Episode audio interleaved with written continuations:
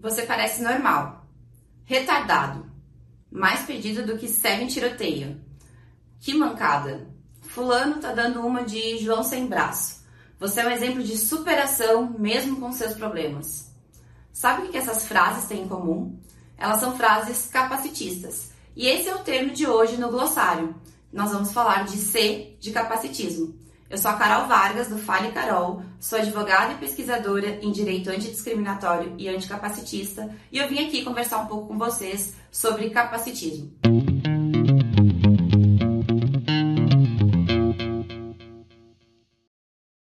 Capacitismo é subestimar a capacidade ou habilidade de uma pessoa em razão da sua deficiência ou da sua interação biopsicossocial, partindo de um pressuposto de padrão de corpo, do normal.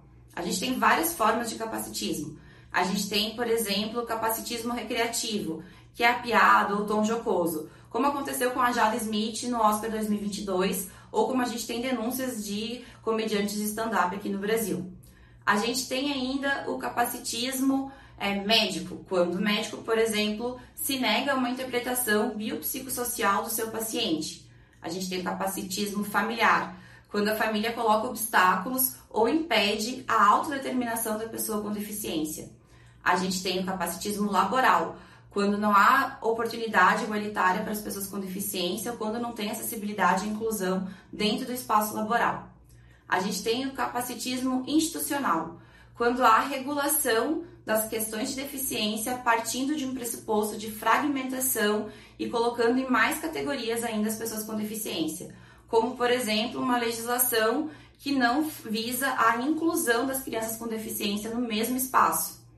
Tempos sombrios, inclusive. A gente tem ainda o capacitismo social, cultural, que é o não perceber as pessoas com deficiência ou ter um estranhamento da existência da pessoa com deficiência no mesmo ambiente que você, ou achar que as pessoas com deficiência querem viver de assistência social. Capacitismo é uma forma de discriminação e isso está previsto lá no Estatuto da Pessoa com Deficiência de 2015. No artigo 4 fala que as pessoas com deficiência elas têm igualdade de oportunidades e deve ser vedado qualquer tipo de discriminação. No parágrafo 1 começa a falar um pouquinho mais do que seria essa discriminação em razão da deficiência. Então a gente tem como, por exemplo, distinguir, restringir ou excluir por ação ou por omissão, com propósito ou com efeito, independente da sua vontade, ações que visem prejudicar, impedir ou anular pessoas com deficiência. Isso inclui acessibilidade e inclusão. A pessoa com deficiência no estatuto é aquela que tem um impedimento de longo prazo com natureza física, mental, intelectual ou sensorial. E, em razão disso, ela encontre barreiras para exercer a sua vida de maneira igual aos demais. A gente está falando de vários tipos de barreira e o próprio estatuto até fala alguns exemplos, mas a gente está sempre trabalhando para compreender quais são essas barreiras. Por exemplo, a gente tem falado muito sobre neurodiversidade. O termo é trabalhado desde a década de 90 pela Judy Singer e fala sobre pessoas neurodiversas, que são aquelas que é, compreendem, planificam, executam e interagem de maneira diversa das neurotípicas. E, em razão disso, elas têm barreiras. A gente tem alguns casos que já são consolidados. As neurodiversidades elas são como um guarda-chuva. Então a gente tem o caso do espectro autista, que já foi consolidado que há barreiras para ter a igualdade como os demais. Mas a gente tem muitas discussões ainda e não é consolidado o mesmo para o TDAH, que tem com certeza barreiras na sociedade também. Observe que o Estatuto da Pessoa com Deficiência ele fala de barreiras. Ele até traz alguns exemplos, mas é preciso refletir para além da norma. É preciso desconstruir. A gente precisa observar essas barreiras como questões estruturais que atravessam a existência das pessoas com deficiência. Isso não quer dizer que elas não sejam atravessadas por outros marcadores, como por exemplo por raça ou por gênero. E quem se interessar, eu aconselho ler a Anaí Guedes de Mello, que fala sobre isso. Compreender a existência dessas barreiras e como elas se constituíram nos aproxima da realidade das pessoas com deficiência. Por isso, a gente vai estudar um pouquinho de alguns períodos das pessoas com deficiência e por isso a gente fala de alguns momentos históricos. A gente começa falando do período de exclusão e para isso a gente pode começar falando da Idade Média, onde os corpos com deficiência eram considerados maléficos e por isso eles eram mortos. A gente tem uma transição de narrativa com a reforma protestante, que vai considerar os corpos com deficiência uma forma de castigo de Deus ou que seja necessário um amor sublime para aquela pessoa, para que você exercite a caridade. Então, é observado as pessoas com deficiência com dó. Os corpos delas são institucionalizados. A gente faz um outro salto histórico para a Revolução Industrial, onde, obviamente, o capitalismo categorizou as pessoas como a máxima expropriação física da sua mão de obra. Logo, as pessoas com deficiência não tinham espaço nesse momento. Porém, foi nesse período que surge o saber médico em relação às pessoas com deficiência. Isso porque era necessário é, acolher os acidentados das fábricas. Mas foi justamente esse saber médico que definiu o modelo médico de deficiência que foi utilizado até a década de 90. A gente faz um salto histórico para a Segunda Guerra, onde houve o programa nazista T4 de eutanásia e pesquisa com pessoas com deficiência. Em razão disso, houveram cerca de 400 mil pessoas com deficiências mortas e outras 300 mil estéreis. No Brasil, a gente teve o Holocausto Manicomial que ocorreu durante a ditadura. Foi protagonizado pelo Hospício de Barbacena, em Minas Gerais, e ocasionou a morte de cerca de 60 mil pessoas com deficiência. Nesse período, a gente teve como expoente a psiquiatra Nice de Silveira, que transformou o tratamento psiquiátrico no Brasil em razão dessa situação. Esse período de exclusão só ocorreu por conta de uma simbiose dos sistemas e das narrativas.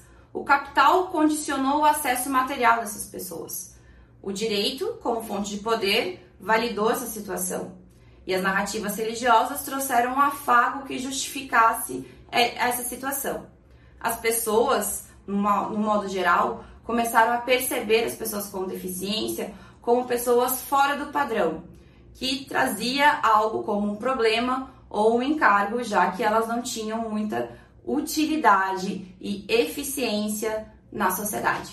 Após a Segunda Guerra, a gente tem a ONU, os direitos humanos e o compromisso internacional com a humanidade. Isso dá origem ao segundo momento, que é o momento de integração das pessoas com deficiência. Durante esse período, a gente teve uma movimentação social muito grande, que deu origem ao movimento CREEP e à teoria CREEP. Isso porque um grupo de pessoas com deficiência pleiteou transporte e educação nos Estados Unidos, fazendo uma alteração legislativa que repercutiu globalmente, trazendo, por exemplo, a Convenção de Salamanca de 94, que fala sobre a educação das pessoas com deficiência. Isso fez com que a gente fizesse uma alteração do modelo médico das deficiências para o modelo social das deficiências.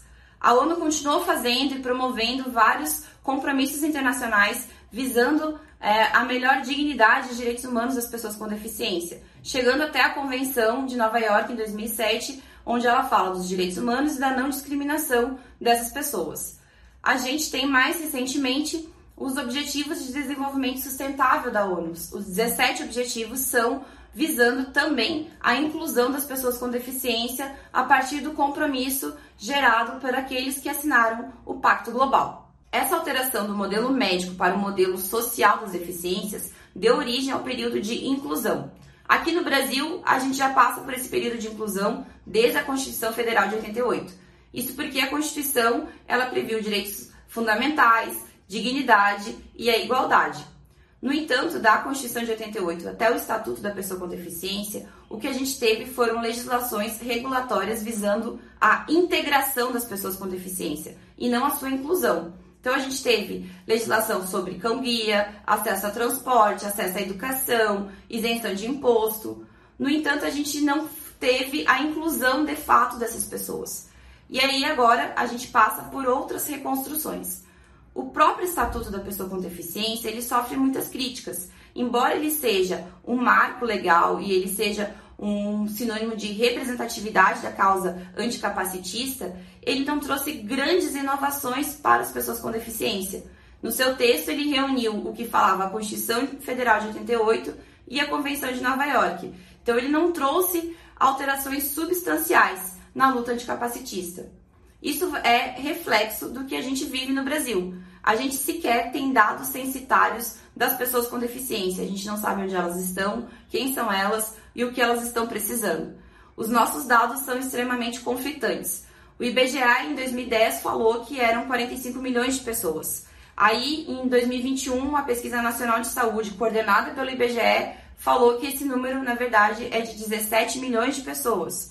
A gente tem dados do MPT que falam que está sobrando vaga na administração pública, nas empresas de economia mista e nas empresas privadas para as pessoas com deficiência. No entanto, a lei de cotas ela é ínfima, extremamente burlada, com várias questões jurisprudenciais sendo discutidas e, na verdade, as pessoas com deficiência elas sequer conseguem chegar no, no seu trabalho, porque de fato elas não têm acesso ao transporte público, por exemplo. Agora a gente está tendo a primeira geração de pessoas com deficiência que teve acesso à educação. Essas pessoas com deficiência elas estão se reconhecendo, se identificando, elas estão falando. Para que a gente possa superar o capacitismo, é necessário uma revolução, uma transformação anticapacitista, que vá superar a, aspectos econômicos, políticos, sociais, culturais sobre as deficiências, sobre as capacidades e habilidades das pessoas. Para isso, a gente precisa transformar a sociedade numa sociedade anticapacitista. E isso vai percorrer um caminho de inclusão, e esse caminho de inclusão começa pelo percebimento das pessoas com deficiência dando alteridade, fazendo com que elas se sintam pertencentes ao, à sociedade, pertencentes àquele ambiente. É preciso que a gente tenha maior produção de conhecimento, que a gente consiga ter alteração no materialismo cultural, que a gente consiga ter transformações jurídicas num direito antidiscriminatório. É preciso que a gente traga é, informações para todos. É preciso ainda que a gente reconstrua o que a gente entende por capacidade e habilidade, que a gente perceba as pessoas pela sua é, completude e não por características e categorias ou condições biológicas. A gente precisa pensar numa sociedade que seja para todos. A inclusão ela vai ser o primeiro caminho para que a gente fale, fale de uma sociedade justa, de uma sociedade que seja para todos. A única forma de superar o capacitismo e a discriminação em razão das deficiências é por meio do anticapacitismo. E o anticapacitismo é uma ideia de responsabilidade social e comunitária entre as pessoas de maneira intergeracional, visando a inclusão de todas as existências.